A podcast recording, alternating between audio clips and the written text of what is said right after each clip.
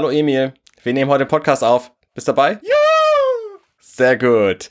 Und zwar geht es heute um Nintendo Labo und wir sind natürlich hier beim NMAC Podcast Nummer 210.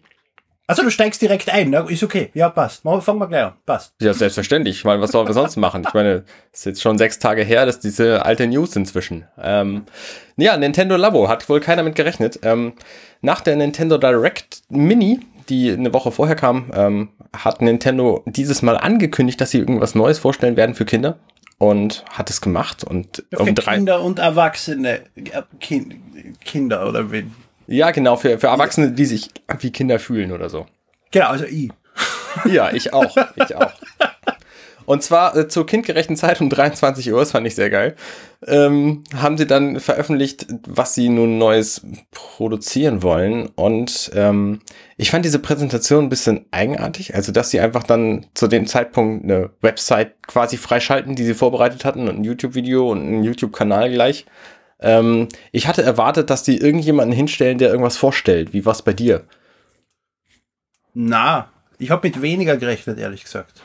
Ich meine, man hat ja schon mit der Nintendo Direct nicht rechnen können und die Nintendo Direct ist ja von einem Moment auf den nächsten plötzlich da gewesen. Die ist ja nicht angekündigt worden, die war einfach online. Ja. Und die Pressemitteilung, was darin ist, hat mir den Inhalt der Direct gespoilert, um mir überhaupt erst mitzukriegen, dass die Nintendo Direct überhaupt da ist. Ähm, und ich habe mir gedacht, wenn was Großes wäre, dann wäre es in der Direct. Oder in einer anderen Direct und nicht in einem normalen Trailer. Allerdings habe ich mir eher, ich habe mir schon gedacht, dass es was abseits von der Switch ist. So diese Quality of Life Sleep Tracking Sache, die sie vor drei, vier Jahren einmal äh, gemacht haben und wo sie letztes Jahr gesagt haben, die ist noch immer in Entwicklung. Ich hätte nicht gedacht, dass es ein Switch Add-on wird.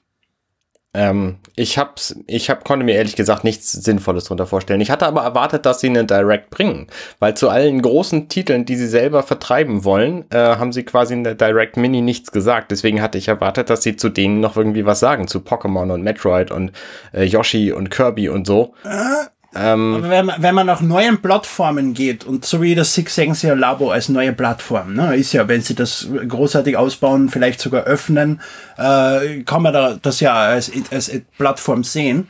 Äh, wenn man sich die Switch anschaut zum Beispiel, ist da einfach ein Trailer kommen und dann erst später die Direct, wo sie genauer erklärt haben, was das Ding kann. Aber die erste grundsätzliche Ankündigung war einfach ein Trailer. Das stimmt, das stimmt. Also ich habe mich bei dieser ähm, Präsentation jetzt von Nintendo Labo habe ich mich sehr an die ersten, an den ersten Trailer von der Wii erinnert gefühlt.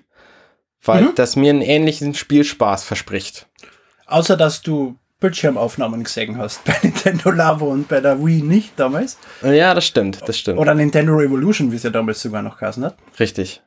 Aber ja, genau. Aber der, aber der Spielspaß, der ist halt irgendwie ähnlich. Also du machst halt irgendwas, was nicht wirklich direkt Videospielen ist ähm, mit einer Nintendo-Konsole. Also das ist quasi so das, dasselbe Prinzip.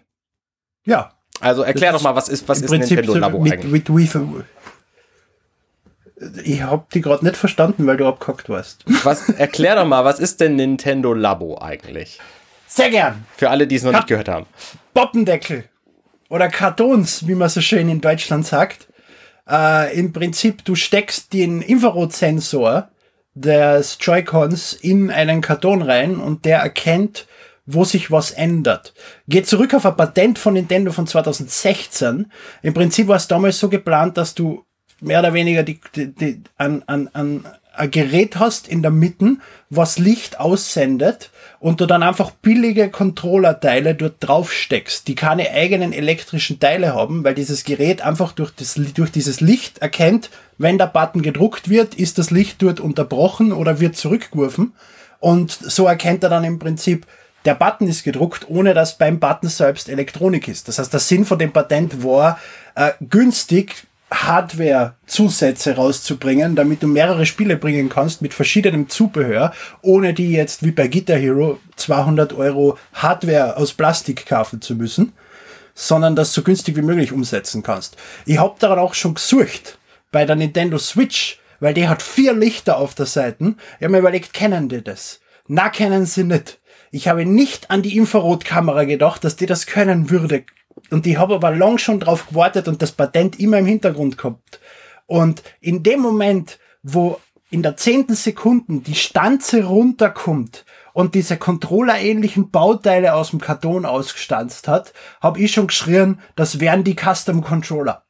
Also es ist, man kann nicht sagen, es war nicht zu erwarten, weil man aufgepasst hat vor zwei Jahren, was Nintendo an Patenten angemeldet hat, kann man sich grundsätzlich denken. Ich will jetzt nicht sagen, dass ich es erwartet hätte.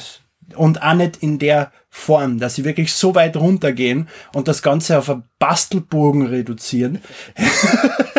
hätte ich jetzt ehrlich gesagt nicht gedacht, sondern einfach, dass es billige Plastikteile sein werden, die sie mit diesem Patent in Umsatz bringen, weil die kosten ja dann auch fünf bis zehn Euro und nicht viel mehr, wenn die Elektrik drin ist. Ähm, und ja, es gibt verschiedene, es gibt zwar verschiedene Sets. Ja, warte mal, warte mal, warte mal, warte mal, eins, eins nach dem anderen. Ja, du, hast, du, du, du hast gesagt, du hast ja gesagt, jetzt hier, äh, das ist ein Infrarotsensor, den haben ja die meisten Leute, die eine Switch haben, quasi noch nie benutzt. Wo ist denn der? In One-to-Switch haben sie den vielleicht benutzt. Ach, tatsächlich, kommt er davor? Das, ich habe das Spiel ja, nicht in gehört. In One-to-Switch wird er verwendet, da haltest du ihn vor deinem Mund und machst Ham, Ham, Ham, Ham, Ham und frisst damit irgendwas auf. Äh, ist im Prinzip einfach nur Tech-Demo, um, um zu zeigen, was die Kamera macht. Da ist nur ein Arm von die zwei Controller drin. Im rechten Controller auf der Unterseite ist ein kleines schwarzes Feld, wie man es zum Beispiel kennen wird von ganz normalen Fernsehfernbedienungen. Das ist eine Infrarotkamera. Und offensichtlich kann die ein Feld raussenden, der genau erkennen kann, wo gedruckt wird. Genau. Mehr also oder weniger. In der Pappe sind halt reflektierende Folien und die kann die Kamera offensichtlich erkennen. Ähm, genau. Das heißt, die Kamera muss irgendein Licht aussenden, ein Infrarotlicht, was dann reflektiert wird und wiedererkannt. Also genau, aber eben nicht nur auch so weit, dass du sagen kannst, ja, also 0 und 1, sondern er erkennt da die Positionen, weil du hast ja in einem von die zwei Sets ein, ein Klavier drinnen mit 13 Tasten und der eine Sensor kann alle 13 Tasten offensichtlich unterscheiden. Ja, genau. Und auch noch viele andere Möglichkeiten, weil dieses Klavier, das hat ja einen äh, Aufnahmeknopf und einen Play-Knopf und verschiedene Sets, wie du die Töne klingen lassen kannst, die du oben reinstecken kannst. Also da gibt's, mhm. da gibt's verschiedenste Tricks. Ähm, ja, der zweite Controller kommt halt in, zum Einsatz als reiner Motion-Sensor in diese Geräte, was ich so mitkriegt habe. Der eine kommt rein, um mehr oder weniger die Button-Presses und so weiter zu erkennen und der andere die Bewegungen. Genau. Genau. Ich finde es total genial, muss ich sagen. Also ich hätte nicht damit gerechnet. Ich habe auch das Patent vorher nicht gekannt. Ähm, ja, die Modelle. Also es gibt offensichtlich sehr viele Modelle. In diesem Trailer wurden sehr viele gezeigt, ähm, die auch gar nicht alle zum Verkauf angeboten werden tatsächlich. Ähm, es wird jetzt erstmal zum Verkauf angeboten zwei Sets. Und das eine ist ein Roboter-Set, wo man irgendwie so einen Roboter baut und dann ein Spiel, was irgendwie für die Wii U schon mal angekündigt wurde, ähm, Project Giant Robot. Äh, genau, das ist damals, äh, zu, wo, wo Miyamoto sich gedacht hat, die Wii U, äh, der Wii U-Controller wird nicht gescheit genug verwendet, hat er drei Tech-Demos rausgebracht. Das war Star Fox, Project Giant Robot und äh, dieses Kameraspiel, was dann als Star Fox drin war. Oder als Bonus dabei war. Und Project Giant Robot war ewig für die Wii angekündigt und dann ist es irgendwann verschwunden. Und jetzt ist es offenbar wieder da. Genau. Und zwar in diesem Robot-Set. Also Was mir aber große Sorgen macht, ist, dass ich mit dem Robot-Set, dadurch, dass du das am Körper tragst, als 2-Meter-Person Probleme haben wir. Jo, das habe ich auch die Vermutung. Abgesehen davon sind Schulterriemen immer das, was am schnellsten kaputt geht. Und wenn die aus Pappe sind, dann halten die drei Tage. Ähm, aber da, da kommen wir vielleicht später noch zu. Also das Robot-Set ist halt ein Set. Da ist halt dieser Roboter drin und das Spiel. Man kriegt also immer die Software und die Pappe und Schnüre und äh, reflektierende Aufkleberchen ähm, dazu und braucht halt eine Switch und dann kann man das quasi zusammenbasteln. Das dauert offensichtlich sehr lange, das Zusammenbasteln. Und ähm, anschließend kann man das dann spielen. Und Was ja auch großartig ist, ich bastel ja gern solche Scheiße, so Lego-Sachen und solche Geschichten. Allein das begeistert mich ja schon. Ja, ja, das geht mir genauso. Ich freue mich da auch äh, wie ein Schnitzel drauf, das zusammenbasteln zu können. Ich habe ein bisschen Angst, dass das, das extrem viel. Kann. Ich habe ein bisschen Angst, dass das extrem viel Platz wegnimmt, wenn es zusammengebaut ist und dass man es nicht zerlegen kann, gescheit. Ja. Ähm, das wäre ein bisschen doof, weil ich würde die ungern in voller Größe irgendwo lagern müssen. Ich habe keinen Platz, um die in voller Größe irgendwo zu lagern. Ich müsste. Ich hätte wahrscheinlich, ich, ich habe wahrscheinlich keinen Platz, um die, um die zwei originalen Bastelbögen, ohne sie aufzubauen, darin noch irgendwo zu lagern. ja, ich müsste dann halt dieses Roboter-Set einfach immer tragen. Das wäre auch okay. Ja, kannst dir auf den, irgendwo auf einen Platz stellen mit dem Roboter hinten drauf und von dem Klavier kannst du eine Münze, die du aus Karton gebaut hast, vor die hinstellen. Ja. Ähm, und das andere Set ist, es nennt sich Variety Set. Also das Roboter-Set ist Nummer zwei und das Variety Set, das finde ich übrigens genial. Die nennen diese Dinger Toy-Cons. Also mhm. wie Joy-Cons nur mit T, ist so total clever. Ähm, und das zweite, also das erste Set ist das Variety Set, wo fünf Spielzeuge, glaube ich, drin sind, die man zusammenbasteln kann. Ich meine, es waren fünf, ja.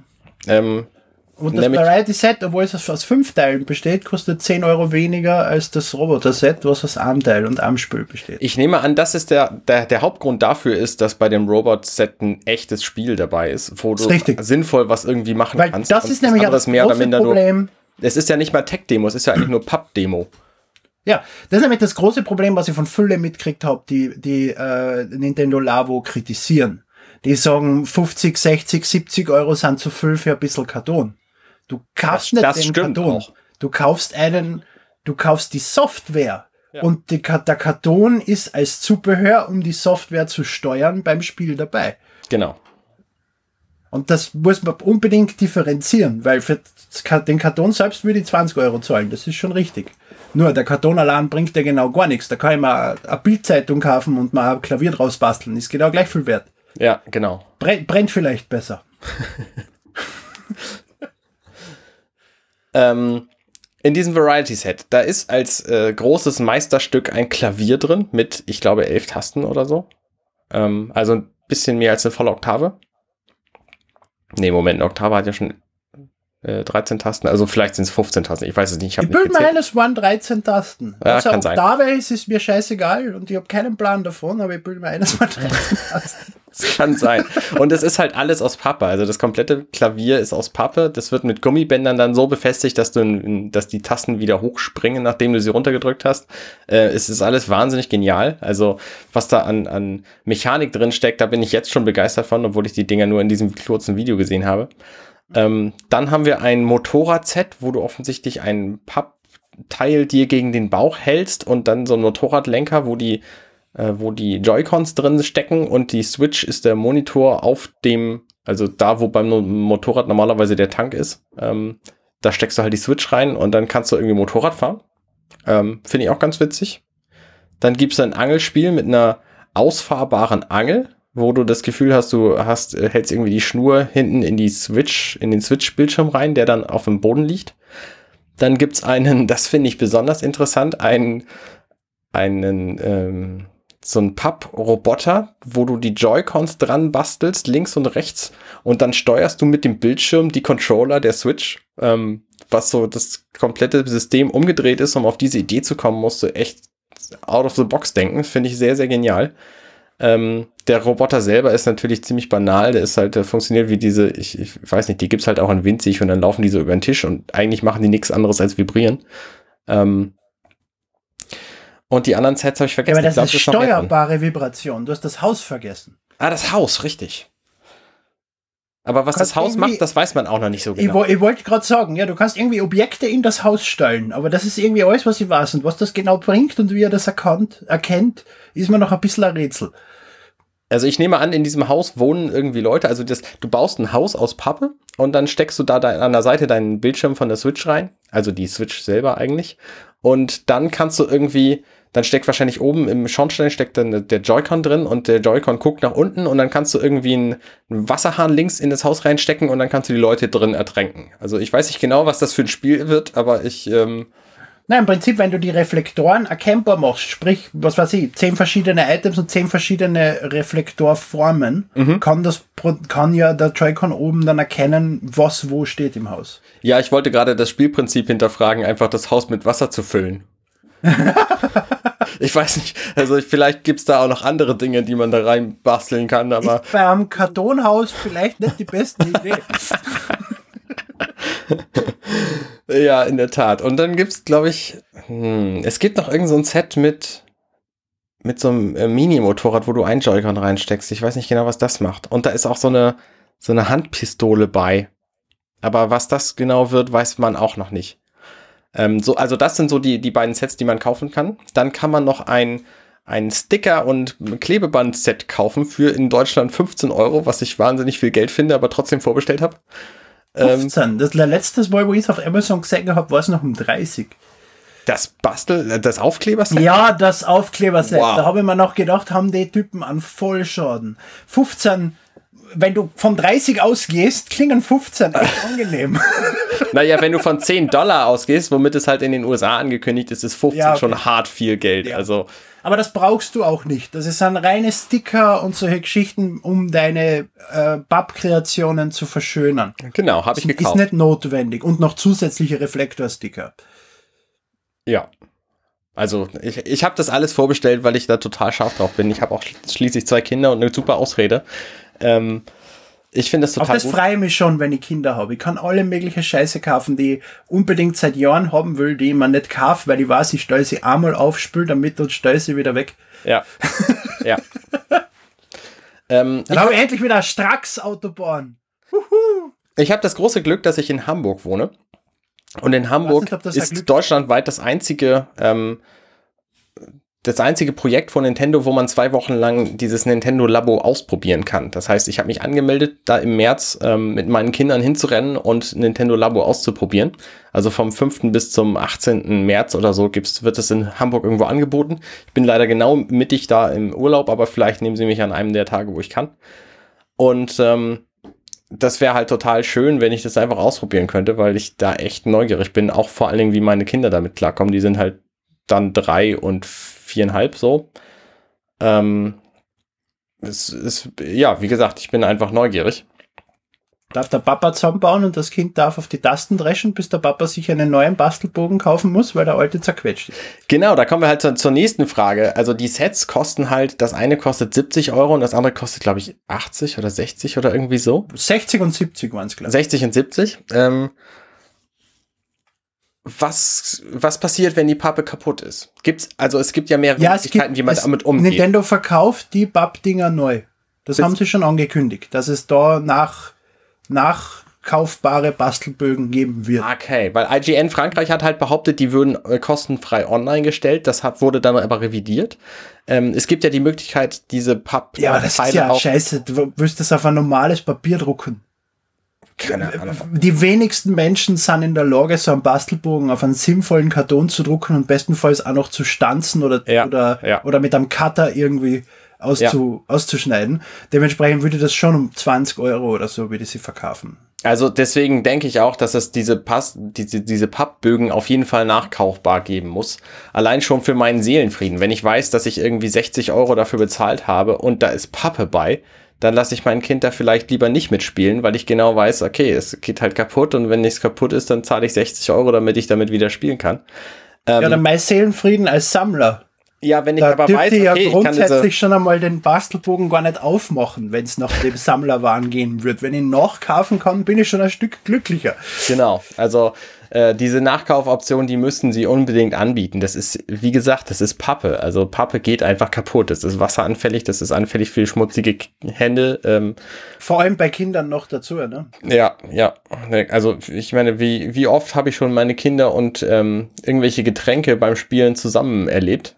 Das ist nicht selten. Und da passiert es dann halt einfach mal, dass da irgendwas umkippt oder so. Und dann ist halt das ganze Projekt quasi hin. Das, ähm, wäre ärgerlich, wenn es auf die Switch fällt, aber für die Switch gibt's, ne, das, das kannst du dann vielleicht einfach abwaschen und bei Pappe, das saugt sich halt voll und ist dann hin. Ähm, natürlich gibt es das Argument. Aber natürlich auch drauf an, wie gut die Pappe beschichtet ist. Das ist wohl wahr und es gibt natürlich auch die, ähm, die Aussage, es ist halt Pappe. Also wenn es kaputt reißt, ne, dann kannst du es wahrscheinlich einfach kleben mit Klebeband und dann ist es wieder heil. So, das klappt aber wahrscheinlich nicht, nicht mit allen Teilen.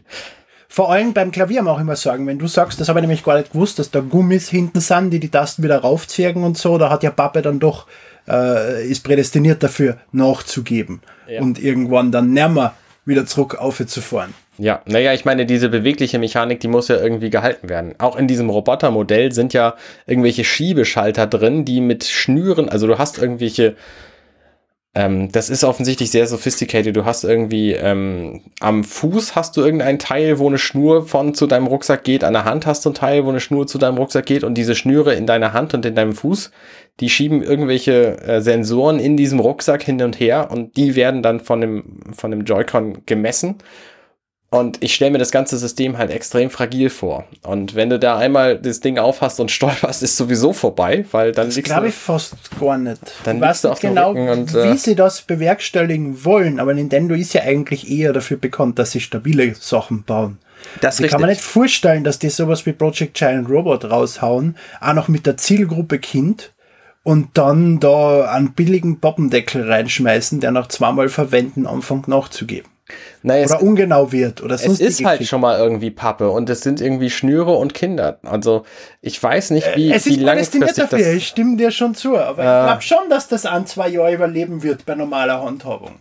Aber wie gesagt, also wenn sie angekündigt haben, ich habe jetzt diese die, die Nachricht noch nicht gehört gehabt, ähm, dass sie diese Pappbögen nachkaufbar machen, dann ist das ja auch überhaupt kein Problem. Ne? Dann kaufst du dir die Bögen neu und dann ist gut. Also kannst du Sofern dir, sie verfügbar auch sind. Ne? Naja, natürlich. Vielleicht kaufst du einfach gleich drei beim Erstkauf dazu und dann hast du sie.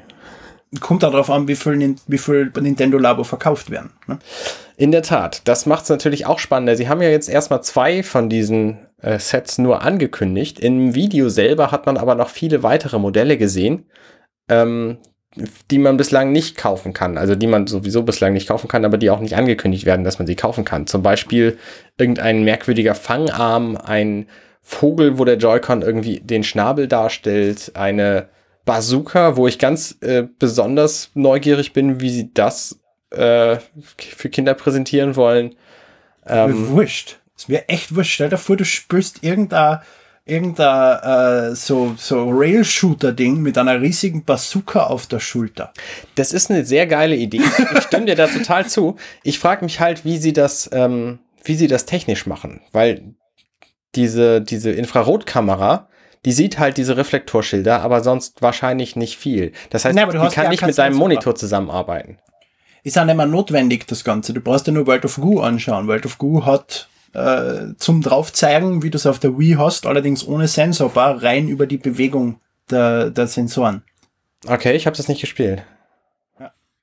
Wurscht, du kannst im Prinzip einfach dadurch, dass du den Controller bewegst, dass du ihn erst einmal in eine neutrale Position bringst und auf, auf die Mitte kalibrierst, erkennt er dann schön, wenn du ihn nach oben und unten bewegst, rein über die Bewegungssensoren, wie du willst, wo du gerade hinzackst. Okay, okay, also wie bei Wii Also das funktioniert. Motion genau. Plus Ah, quasi auch. Ja, Ja, aber da hat er noch die Sensorbar zusätzlich bei der Wii. Um das stimmt, geht's. ja, ja, genau, ja. Aber für die Ausrichtung war die, brauchte man die ja nicht. Ist richtig. Ähm, ja, Nachhaltigkeit. Also es ist halt aus Pappe gebaut. Ähm, ich finde es gut. Ich finde es total gut. Also ich, ich stelle mir lieber irgendwelche Dinge aus Pappe hier hin als Plastikspielzeug. Da gab es ja bei der Wii auch wahnsinnig viel. Irgendwelche Tennisschläger und Golfschlägererweiterungen und so. Und du sahst mit allem sehr bescheuert aus. Und hattest noch nicht mal den Spaß, das selber gebaut zu haben. Also ich freue mich, dass das aus Pappe ist und dass man es eben auch selber zusammenbauen kann. Von daher ist Pappe eigentlich das optimale Material dafür, weil es eben auch flach und platzsparend und dadurch eben kostengünstig an den Kunden gebracht werden kann. Was mir halt nächste Stufe wäre Öffnung des Ganzen. Da ist dann Pappe nicht mehr das richtige Material. Da wäre dann zum Beispiel Lego das bessere Material. Wenn die Leute sich aus Lego was bauen können und dann über einen Editor selbst auf diese Lego-Figur-Sachen programmieren können. Weil Pappe einfach viel schwerer selbst zu basteln ist, selbst zu produzieren ist, dass du damit eine Figur hast, die du hast. Wobei es schon cool wäre, wenn du dann online mit Leuten Bastelbögen austauscht und, und, und, und Scripts, wie du diese Bastelbögen mehr oder weniger zum Leben erwächst und so. Ja. Ähm, das wäre halt im Prinzip mein, mein Wunsch. Siehst du das kommen Richtung. tatsächlich, dass das offen wird? Nein. Okay. Ich nämlich auch nicht. Also ich denke, dass Nintendo. Also für, für Ähm. Publisher ja. So wie sie es mit die Amiibo machen. Dass jetzt, was weiß ich, Yachtclub Games hergehen kann und sagen, wir wollen jetzt das, äh, wie heißt Yachtclub Games hier Spiel? Äh, äh, äh, äh, der, der der Knight. Shovel Knight, genau, Genau. dass wir wollen jetzt Shovel Knight mit einem Pop Shovel Knight steuern können. Ja, ein Pappschaukel. Und diesen Papp, Papp Shovel Knight auch auf den Markt bringen. Ich glaube, so weit werden sie es schon öffnen. Genau, das denke ich auch. Der Ja. Ubisoft oder keine Ahnung, Katz, Katzensitter 27 ähm, mit einer Pappkatze. Allerdings nicht für den normalen Menschen, wobei Nintendo dazu fähig wäre, wenn du dir den, wenn du dir zum Beispiel WarioWare Do It Yourself anschaust Ja. Wo, was ja ein unfassbar mächtiger Editor war, wo du alles an Minispielen hast erstellen können, was du dir einfach nur im Kopf kurz überlegt hast. Und das auch ziemlich schnell und einfach und intuitiv, obwohl die Möglichkeiten im Hintergrund ein Hammer waren. Also Nintendo ist fähig, so eine Programmierschnittstelle mehr oder weniger zu versimplizieren, dass die Menschen sie auch verstehen. Und gleichzeitig ist es ein super Lerntool für Kinder. Ja. Ja, das sehe ich auch so. Also diese, diese Software, die bei dem Variety Kit dazu kommt, ähm, da hat man schon in diesem kurzen Video einen Ausschnitt gesehen, in dem das Klavier erklärt wird. Das heißt, es wird auch einen Erklärbär-Modus in dieser Software geben. Nicht nur, dass du das Klavier irgendwie spielen kannst, sondern auch, dass du ähm, dass du sehen kannst, wie es funktioniert, was natürlich auch ziemlich cool ist, um einfach Kindern Technik beizubringen. Da freue ich mich auch sehr drüber, dass es äh, diese Möglichkeit gibt. Ich bin mir ziemlich sicher, dass die Bastelanleitung in der Software sein wird und nicht auf einem Zettel. Klar, das wird ja, das wurde ja auch schon gezeigt, dass du Videos dir anguckst, wie du diese Dinger zusammensteckst.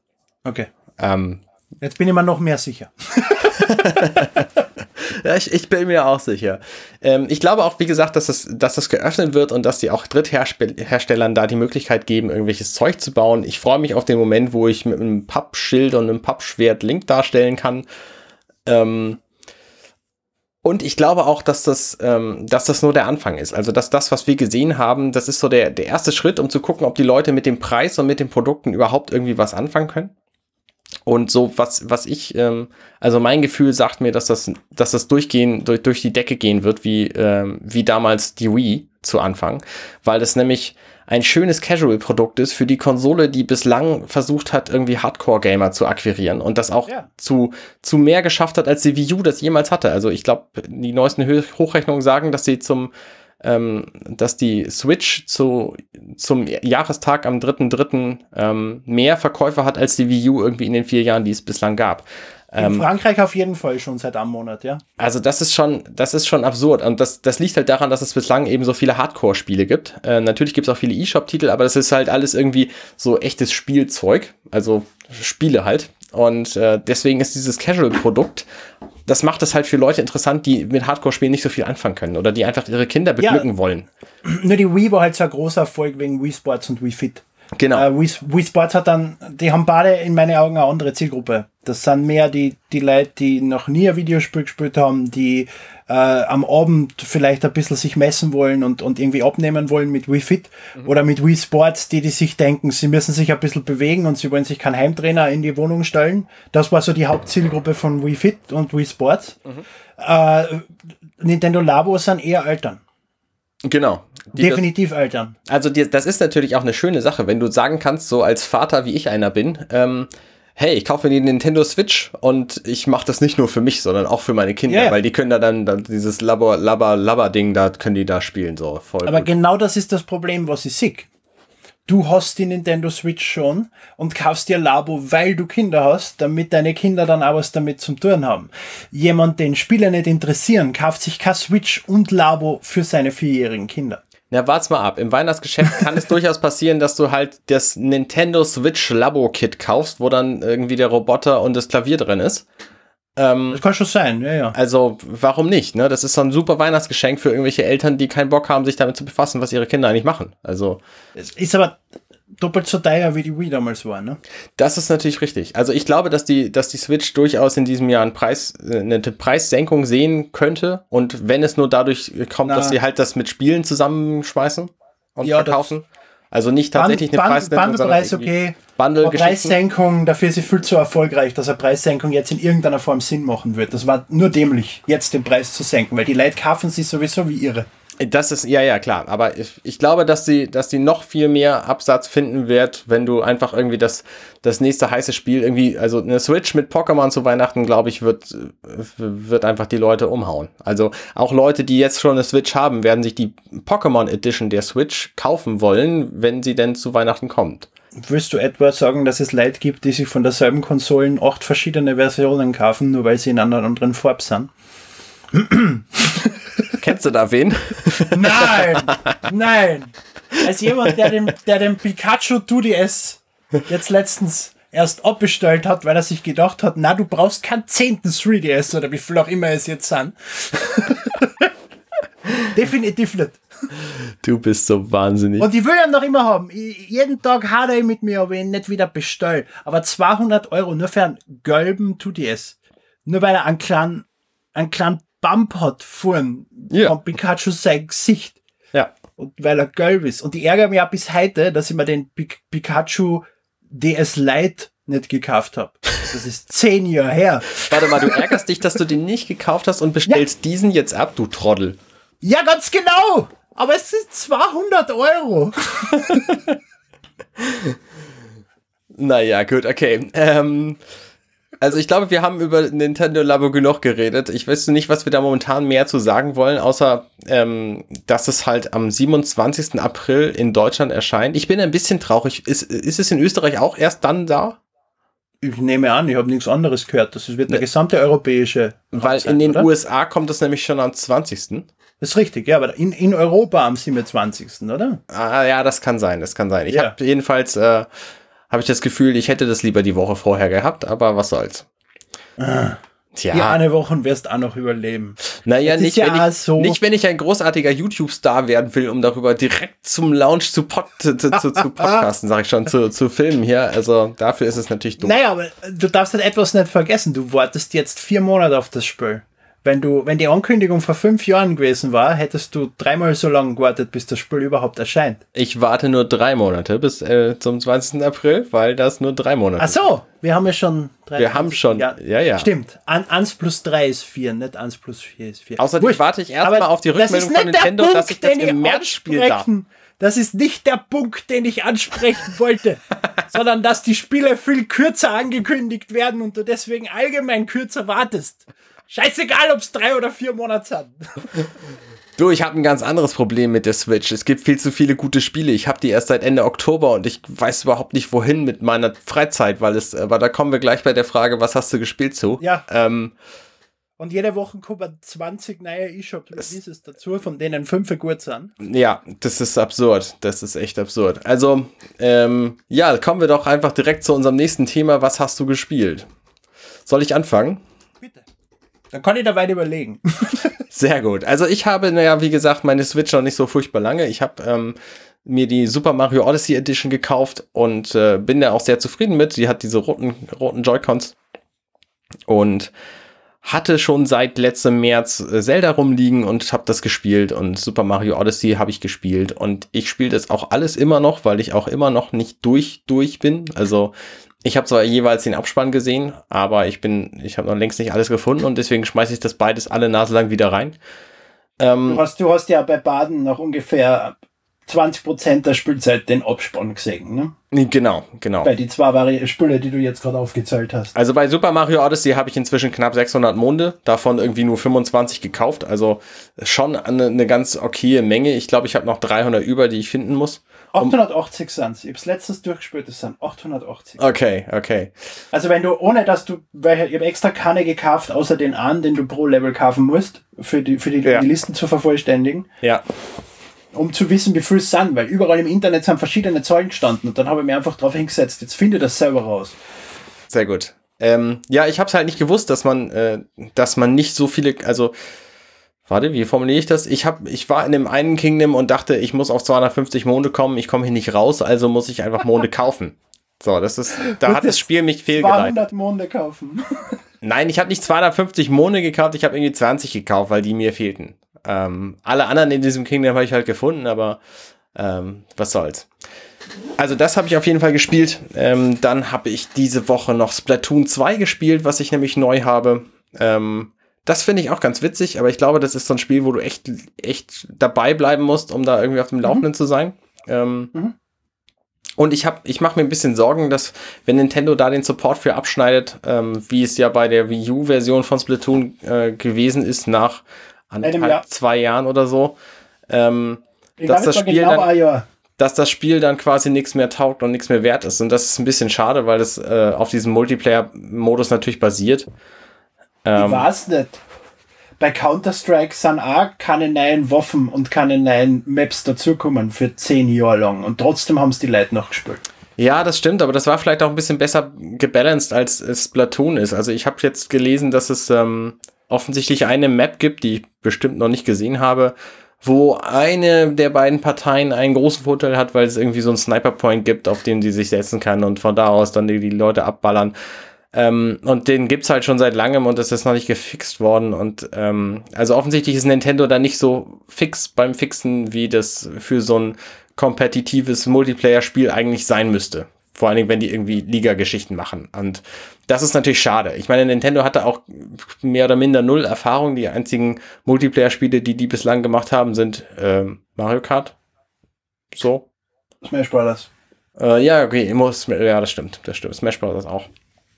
Ähm, aber äh, wer weiß, vielleicht kommt es auch noch. Vielleicht ist es, es ist ja auch die Switch und nicht die Wii U. Vielleicht gibt es da einfach deswegen auch mehr Support. Jedenfalls macht es auch Spaß. So, also ich spiele halt diesen, diesen Story-Mode momentan durch und ab und an mal ein Match. Und das, das ist einfach witzig. Ich finde Splatoon von der Idee her witzig, weil du eben nicht die anderen Leute umbringen musst, um zu gewinnen, sondern es reicht, wenn du den Fußboden anmalst. Und das ich habe bei Splatoon leider ein großes Problem mit Motion Sickness, deswegen kann ich es nicht spielen. Ach, schade. Ich kann, ich kann Roller spielen. Ich bin Roller sehr gut, weil da bewegt sich die Kamera nicht so schnell, da wird mhm. man nicht schlecht. Ja. Ich bin leider an, anfällig für das und das zipft mich so unfassbar an. Okay. Aber ich, ich kann, ich, Singleplayer-Modus, ich habe nach die ersten zwei Welten oder so aufhören müssen, weil man einfach schon so schlecht war. Ja. Ja, sehe ich ein, sehe ich ein.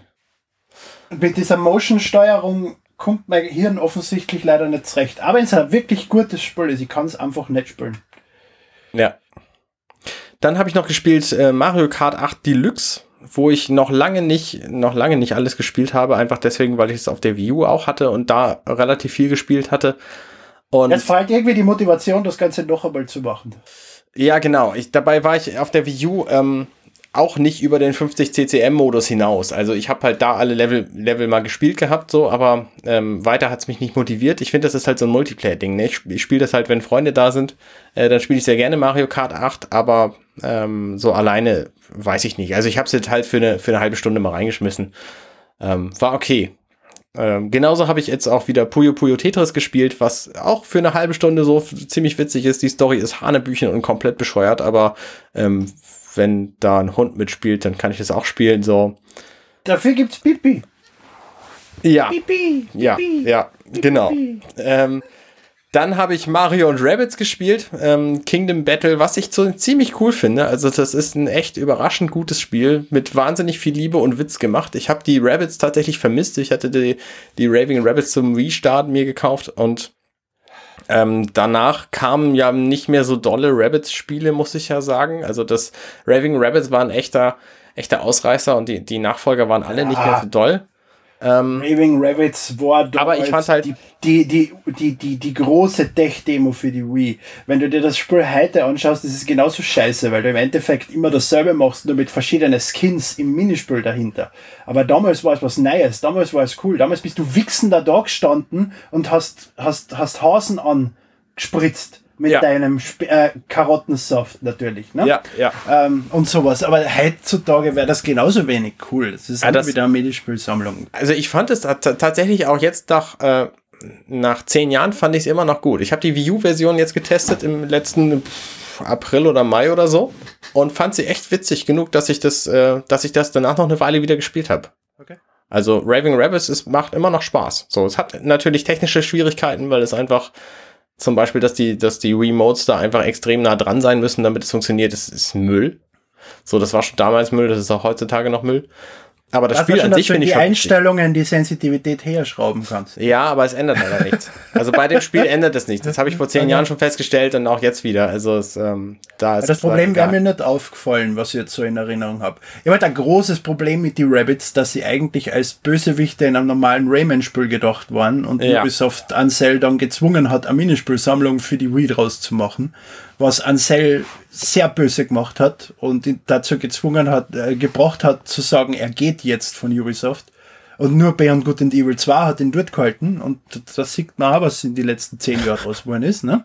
Ja. Ich meine, immerhin haben wir dazwischen jetzt einen CGI-Trailer und eine Ankündigung von dem Spiel, aber ein Spiel existiert nicht wirklich anders noch. Ne? In der Tat, in der Tat. Jedenfalls fand ich die Rabbits sehr geil und freue mich, dass die halt in diesem Spiel Mario Rabbits Kingdom Battle nun wieder auftauchen. Ähm, ja. Auch sogar als spielbare Charaktere, was wir ja auch irgendwie bislang nicht so, ja doch, es gab dieses Spiel, wo man Einkaufswagen, naja, egal. Ja, ähm, das ist, äh, äh, ich habe vergessen, wie es heißt, gerade vorher habe ich es noch im Kopf gehabt, da wo die Rabbits einen Müllberg zum Mond bauen, ne? Ja, genau, das Spiel meine ich auch. Ähm, das war auch okay.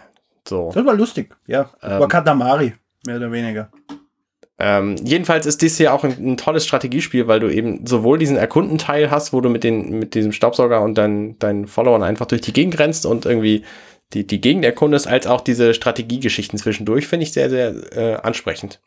Und auch vor allem, ich bin einer, der rundenbasierende Strategie noch nie mögen hat, aber mir macht das Spiel trotzdem Spaß. Mhm bei mir ist es auch so. Ich denke immer, ähm, es müsste irgendwie noch besser gehen und habe dann immer das Gefühl, ich müsste das Level sofort neu starten, um es besser zu machen. Natürlich. Und das habe ich aber bei diesem Spiel nicht. Also dieses Spiel okay. ähm, überrascht mich dahingehend, weil ich irgendwie das Gefühl habe, nee, es ist, es ist okay, wenn ich nicht perfekt das Level beende. Na, unter einer Goldmedaille gehe ich aus dem Kampf nicht raus.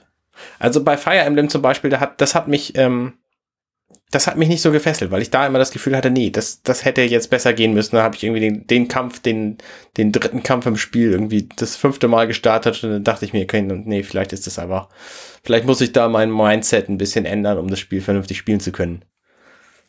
Ähm, naja, gut, nächstes Spiel. Ich habe ein bisschen Picross E8 gespielt auf dem 3DS, was auch ziemlich geil ist. Das ist halt ein Picross, also Nonogramme, äh, Rätsel, Kreuzwort, nee, Kreuzzahlen, Rätsel machen. Ähm, Irgend, irgendwas anders gegenüber Bicross DS, Bicross E1, Bicross E2, Bicross E3? Ich kenne e keines dieser.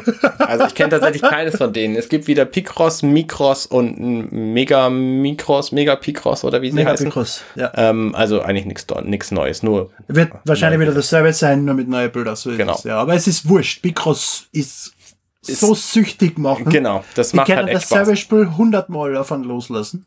Und das wird trotzdem noch immer funktionieren. Vor allem, es kostet 5 Euro oder wie viel? Genau, 5 Euro ja. kostet es im E-Shop. Das Vollkommen ist, in Ordnung. Das ist hinterhergeschmissen für so viel Spielspaß. Und, Und was ich. Euro auf der Switch. Was ich, ähm, wo wir gerade beim Thema Spielspaß sind, ich habe mir den Knaller natürlich bis zum Schluss aufgehoben. Das Spiel, wo ich momentan am allermeisten Zeit rein versenke und was mich echt süchtig macht, ist Thumper. Das ist ein ah. Musikspiel für die Switch. Ich habe das gekauft, nachdem du geschrieben hast, das ist gerade in Aktion. Oder war das Tobias? Genau. Nee, ich habe das geschrieben. Ähm, ja. Und ich habe halt irgendwie 13 Euro dafür bezahlt. Normalerweise kostet es 20. Das war halt irgendwie gerade günstiger. Und ich habe davon ein Video gesehen, ähm, so die ersten 15 Minuten von diesem Spiel. Und habe nach 14 Minuten gemerkt, dass ich sabbernd auf diesen Monitor starre, wo das Spiel gespielt wird. Und da habe ich gedacht, scheiße, das muss ich unbedingt kaufen. Und seitdem spiele ich das jeden Tag locker eine halbe Stunde. Also im Grunde fliegst du in einer äh, Chrom-Techno- ähm, psychedelischen Welt mit einem Käfer auf einer Schiene lang. Und das von Audiosurf. Musst im richtigen Moment Knöpfe drücken um den entgegenkommenden äh, Dingen auszuweichen oder irgendwo rüber zu hüpfen oder die, die Bassbooste zu, zu treffen und so. Und das ist eigentlich alles. Und es gibt halt diesen normalen Modus. Ich glaube, es gibt neun verschiedene Welten, jeweils aus mehreren Abschnitten. Ähm, wenn du einen, also wenn du irgendwie gegen eine Kurve fährst und kaputt gehst, dann kannst du den Abschnitt neu starten und dann, also du, du schaffst es alles im Grunde, wenn du dir genug Zeit lässt und die, die Abfolgen die einprägst. Und das Schöne ist, es gibt einen, ein Plus-Level, äh, Plus-Modus in diesem Spiel, wo du ähm, die gleichen Level nochmal spielst, aber immer schneller wirst, wenn du keine Fehler machst. Und das ist der absolute Hammer. Also da sitzt du vor und es ist wahnsinnig schnell und du starrst auf deine Switch und bist geflasht und drückst die Knöpfe, als wärst du der Gott und dann ist das Spiel plötzlich vorbei und du denkst dir, Scheiße, wo ist mein Abend hin? also es ist wirklich ein absolut fantastisches Spiel. Ich habe das schon mehreren Leuten gezeigt und ähm, einer war so, ja, ist ganz nett. Und zwei waren so, hä, was ist denn das für ein Ding? und die können alle meine Faszination nicht verstehen, aber ich finde das Spiel einfach fantastisch. Nein, ich finde es das echt Problem, fantastisch. Das Problem, was ich habe, ist, dass, dass die Musik nicht zum Takt passt. Ich bin, ich, ich spiele gern Musikspiel, so Every Extend Extra Extreme zum Beispiel. Das ist ein typisches Spiel, wo du den Takt der das Musik. Das hast du dir gerade genau ausgedacht, oder? Es gibt doch kein Spiel mit dem Titel. Doch, es gibt Every Extend Extra auf der BSB und Every Extend Extra Extreme auf der Xbox 360. aber, aber das ist so ein typisches Spiel, wo du genau den Takt der Musik hast, wo du genau im Takt der Musik agieren musst. Immer, immer. Und wenn du das auf, die, auf den Takt genau machst, wiederholt, kriegst du immer höheren Bonusmultiplikator und sonstige Geschichten. Bei Thumper es, es, es, es schreibt zwar, dass es sehr auf der Musik basiert und am Takt der Musik basiert, aber nicht wirklich. Ja, es, es, sind schon sehr komplizierte Folgen dabei, das ist richtig. Die also, aber auch nicht zur Musik passen. Doch, das ist mein doch, Problem. Doch, sie passen tatsächlich alle zum Takt. Du musst halt ein bisschen ähm, so ein bisschen Musik, musiktheoretisch daran gehen. Es ist halt nicht alles auf eins und auf drei oder auf zwei und auf vier, sondern du hast halt auch viele Achtel- und, und äh, Sechzehntelnoten und Tritonie und so. Ähm, also da, da ist schon ja, ja, aber die, komplizierte, da, komplizierte Takt, Takte drin. Aber der Takt entsteht durch das, was du machst, nicht zusätzlich zur Musik. Nee, das stimmt nicht. Das stimmt nicht. Der, der, die Musik läuft im Hintergrund und du spielst nur den Bass und ein paar Beats dazu. Das hm. ist eigentlich das, was du bei Thumper machst. Aber du ergänzt die im Hintergrund laufende Musik mit deiner Aktion. Genau, richtig. Das heißt, du machst den Takt. Du nee. folgst nicht dem Takt der Musik. Nee, nee, nee. Also es, es läuft schon so, so, ein, so ein Standardtakt, so ein Metronomtakt läuft schon im Hintergrund. Also du weißt ungefähr, wie lang eine, ein, ein Takt ist. So. Und ähm, du hast eine Ankündigung für die Sachen, die kommen. Also du siehst die Sachen immer zwei Takte im Voraus und kannst du dann einprägen, wie das, wie das klingt, weißt, siehst natürlich, was da kommt und dann kannst du das eben nachspielen oder auch nicht, je nachdem, ob du es äh, gepasst kriegst oder nicht. Ähm, ja. Und da sind natürlich auch kompliziertere Sachen bei, die nicht auf den ersten Blick wie, äh, also die, die keine einfache Musik sind. So, aber man spielt ja auch so ein Spiel nicht, damit es einfach ist. Das ist schon richtig. Nur eben, ich spiele oft Taktspiele, komme sehr gut damit's recht. Mit dem Spiel habe ich aber Probleme. Irgendwas passt da nicht. Hm, habe ich jetzt Irgendwas nicht gemerkt. Macht wir da Probleme bei dem Spiel. Also ich habe jetzt gemerkt, so die fünfte Welt, in der bin ich gerade, ist so ein bisschen schwer. So. Aber. Äh, äh, bitte, Repeat the Beat ist ein super Beispiel für Taktspiele. Okay. Wo du wirklich dem Takt folgen kannst. Rhythm Paradise. Rhythm Tengoku. Ich habe keine Ahnung, wie das letzte Release in Europa geheißen hat. ich glaube, das letzte war wieder Rhythm Paradise Remix oder so.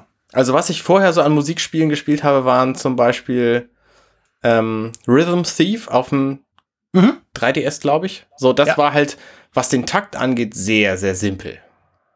Also da hast du zwar verschiedene Knöpfe gehabt, die du drücken musst. Das hast du bei Thumper nicht. Also du hast einen Knopf und die Richtungstasten und das war's.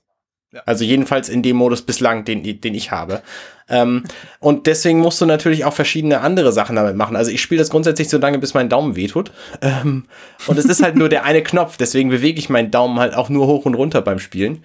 Du kannst zum Glück zwischen zwei Tasten auswählen. Also ähm, du kannst auch eine, eine Alternativtaste äh, auswählen, die du dann benutzt, wenn dein Daumen wehtut, nimmst du den Zeigefinger. So, das geht schon. Aber, Aber es ist ja R ist ja allgemein auf A. Das, ist, machen ja sowieso dieselben. Ja, sicher. Du nimmst den Daumen mit A und R macht genau dasselbe genau, richtig. Funktion. Genau, ja. genau. Ähm, und das, das ist halt ganz angenehm so. Aber du hast eben nur diese eine Taste und die Richtungstasten. Deswegen musst du so ein bisschen äh, deswegen ist halt der, der, der Rhythmus ist halt komplizierter als bei äh, manchen. Du hast anderen. bei Rhythm Dengoku überhaupt nur einen Knopf. Okay. Das hast du noch nie gespielt, gell? Nee, das, das habe ich noch nie gespielt. Es gibt es am GBA, auf der Wii und am DS und am 3DS von Nintendo. Okay. Wiss, Wissenslücke. Ja, in der Tat. Du, also wenn du Rhythmusspiele magst, musst du das unbedingt ausprobieren. Ich bin mir gar nicht so sicher, ob ich Rhythmusspiele im Allgemeinen mag, muss ich sagen. Also Rhythm Thief fand ich ganz witzig, so von der Story her. Ähm, und dann habe ich jetzt noch die Demo von Voeds oder wie es heißt auf der Switch ja. angespielt. Das fand ich auch ganz witzig. Da war aber die Musik nicht so meins. Und dieses Spiel, ähm, das flasht mich einfach, weil das, äh, weil das, ich weiß es nicht, ehrlich gesagt. Ich weiß nicht, vielleicht stehe ich auf die Musik, vielleicht äh, finde ich den Bass einfach so krass in dem Spiel. Ja, das simple Gameplay hat die einfach gepackt. Ja, das wahrscheinlich auch. Das wahrscheinlich auch. Jedenfalls ähm, frisst das momentan am meisten meiner Zeit und ich habe da echt wahnsinnig viel Spaß mit. Die besten 13 Euro, die ich für die Switch in, in, investiert habe. So, kommen wir zu deinen Spielen. was hast der du denn Herr, gespielt? der Zelda daheim stehen hat. Naja. Ähm, 13 was, Euro. Zelda war deutlich teurer. Ich habe die Limited Was habe ich gespielt? Ich, ich warte seit drei Jahren drauf, dass Beautiful Katamari auf der Xbox One als äh, Xbox 360 Emulationstitel, also backwards compatible, kommt. Und habe es jetzt einfach aufgeben, meine Xbox 360 aufgestellt und Beautiful Katamari gespielt, Aha. was ich eh erst seit einem halben Jahr oder so machen wollte. Jetzt habe ich Beautiful Katamari wieder einmal durchgespielt und bin wieder irre, allein schon von der Musik und vom grundsätzlichen Spiel, weil da kannst du nur irre werden, wenn du das komplett durchspielst in einer Kata- Sitzung. Katamari ist doch das Spiel, wo du irgendwie so einen Ball größer machst, oder? Genau. Der, also die, die, die ursprüngliche Geschichte vom ersten Teil gebe ich gerne wieder. Der Herrscher des Weltraums, also der King of All Cosmos, hat im Suff die Welt zerstört und du musst deswegen Sachen aufrollen, um neue Planeten zu erschaffen, um seine Zerstörung wieder gut zu machen. Sehr gut. Das ist die Story von Katamari. du bist dieser kleine irre Prinz, du rollst durch Welten, du fängst an, dass du kleine Sachen aufrollst, wie was weiß ich, so Reisschüsseln, wobei das eh schon wieder größer ist, oder, oder, oder Go-Staner oder sonst irgendwas. Ja. Wirst immer größer, bis du Häuser aufrollst, bis du, bis du ganze Städte aufrollst, bist du dann die, am Schluss bist du dann auf der Weltkugel und rollst die einzelnen Länder auf. Und dann rollst du irgendwann die Welt selber auf und die anderen Planeten, die du vorher erstellt hast, auf und guckst dann irgendwie von einer Größe von, ich glaube, 10 Zentimeter fängst du an auf, ich weiß nicht wie viel Kilometer Durchmesser. Und da rollst du dann halt einfach eine Dreiviertelstunde lang und, und es geht halt, es wird halt immer größer und immer irrer. Das ist dieses Schneeballsystem, vor dem immer alle warnen, ne? ähm, ich glaube, der erste Titel da kam auf der PS2 raus, oder? Ich meine, mich Ja. zu erinnern. Ja, ja, ja. Der erste war, war Katamari auf der, auf der PS2, dann war äh, I Love oder We Love Katamari auch auf der PS2, Beautiful Katamari auf der, auf der Xbox 360 und äh, irgendein anderes Katamari auf der PS3. Okay. Und auf der PSP und auf der PS Vita. Das war's. Ja. Also alles Konsolen, die wir nicht haben. Ne? Ich habe sowieso nur Nintendo-Konsolen, von daher. Ich habe So eine ist es. PS2 und eine Xbox 360, aber die ist nicht, schon lange nicht mehr angeschlossen. Na schau, dann kannst du schon drei Katamari-Titel spielen. Meine Xbox 360 war jetzt auch jahrelang nicht mehr angeschlossen. Deswegen habe ich ja ewig gehadert, bis ich endlich wieder Katamari spielen kann. also, sonst war's das eigentlich. Ich habe ein bisschen South Park wieder gespielt. Ich habe äh, Full Binding of Isaac gespielt. Und eben Mario Odyssey damals nach dem letzten Podcast noch fertig gespielt, wo ich gesagt habe, ich werde noch zwei, drei Stunden brauchen und nach einer halben Stunde nach dem Podcast habe ich es dann durchgehabt mit alle, alle Monde. Aber sonst war's das, na, nichts Großartiges die Wochen. Leider. Muss ja nicht. Oder ich habe vergessen, was ich gespielt habe. Dead Rising 4 habe ich noch gespielt. Ich weiß nicht, ob ich das überhaupt erwähnen darf, aber ich glaube, das ist in Deutschland erschienen, oder? Ich habe keine Ahnung. Ich weiß auch gar nicht, wer diesen Podcast hier immer redigiert. Also, Dead Rising 4! ich schneide hier nix. Der ist aber, der ist aber schlecht, Dead Rising 4. Okay. mir hat an Dead Rising 1, 2 und so immer gestört, dass da dieser Zeitfaktor drin war. Es ist immer verkauft worden als dieses Spiel, wo du einfach random Zombies tötest, massenhaft Zombies tötest und mit einem Mähdrescher durch Zombies durchfährst. Okay. Super gut. Aber wenn ich dann im Hintergrund gleichzeitig den Druck habe, dass ich bis zu Zeitpunkt X dort sein muss, sonst verliere ich, dann ist irgendwie der ganze Spaß weg, weil ich keine Zeit habe, den Mähdrescher zu kapern und dadurch durch Zombies zu fahren, weil ich ja sonst die Mission verliere. Oder im zweiten Teil mein Kind stirbt. Das erinnert mich so ein bisschen an meine Erfahrung mit äh, Majora's Mask. da habe ich nämlich auch keinen Spaß dran gehabt und habe nicht mal den ersten Tempel irgendwie gesehen. Es ist, ich. es ist, es ist ähnlich, ja. Und nur noch schlimmer. Weil du einfach eine Mission zugewiesen kriegst und wenn du nicht bis 12 Uhr dort und dort bist, wo du einfach, selbst wenn du dorthin stürmst, durch 4000 Zombies durch, ist es teilweise schwer, bis zu der Uhrzeit durch zu sein, dann verlierst du die Mission einfach vorbei. Kannst scheißen gehen. Okay. Ähm, und der vierte Teil geht davon ein bisschen weg. Der geht jetzt mehr Richtung sinnloses Zombie-Töten in einem, in einem Einkaufszentrum zu Weihnachten und es spielt immer Weihnachtsmusik im Hintergrund. Aber es ist auch nicht wirklich das Wahre. Da fällt jetzt wieder irgendwas. Irgendwie, irgendwie können sie mich mit Dead Rising nicht ganz glücklich machen. Naja, muss ja nicht. Ich es ist nett, um ein, zwei Stunden lang hunderte Zombies mit einem Mähdrescher zu töten. Das, das muss ich zugeben. Na gut. Ich habe jetzt übrigens meinen äh, Rechner wieder, der war zwei Wochen in, gute zwei Wochen in Reparatur und freue mich, dass ich jetzt nämlich das Spiel, was ich damals spielen wollte und nicht spielen konnte, weil der Rechner weg war, ähm, jetzt spielen kann, ähm, nämlich ähm, Doki Doki Literature Club. soll total fantastisch sein. Kostet nichts und man kann es bei Steam runterladen und spielen und es Ist soll das wohl. dieses Horror? Ja, genau, es ist irgendwie so, so ein Dating-Simulator mit, mit Horror-Avancen. ähm, Ja. Und alle Leute haben da vor zwei Wochen von gesprochen und fanden es sehr geil und sehr eklig und ähm, ich bin einfach gespannt. Und es kostet halt nichts, deswegen kann man das einfach mal ausprobieren. Ja, ja, das habe ich mir bei Dwarf Fortress gedacht letzte Woche.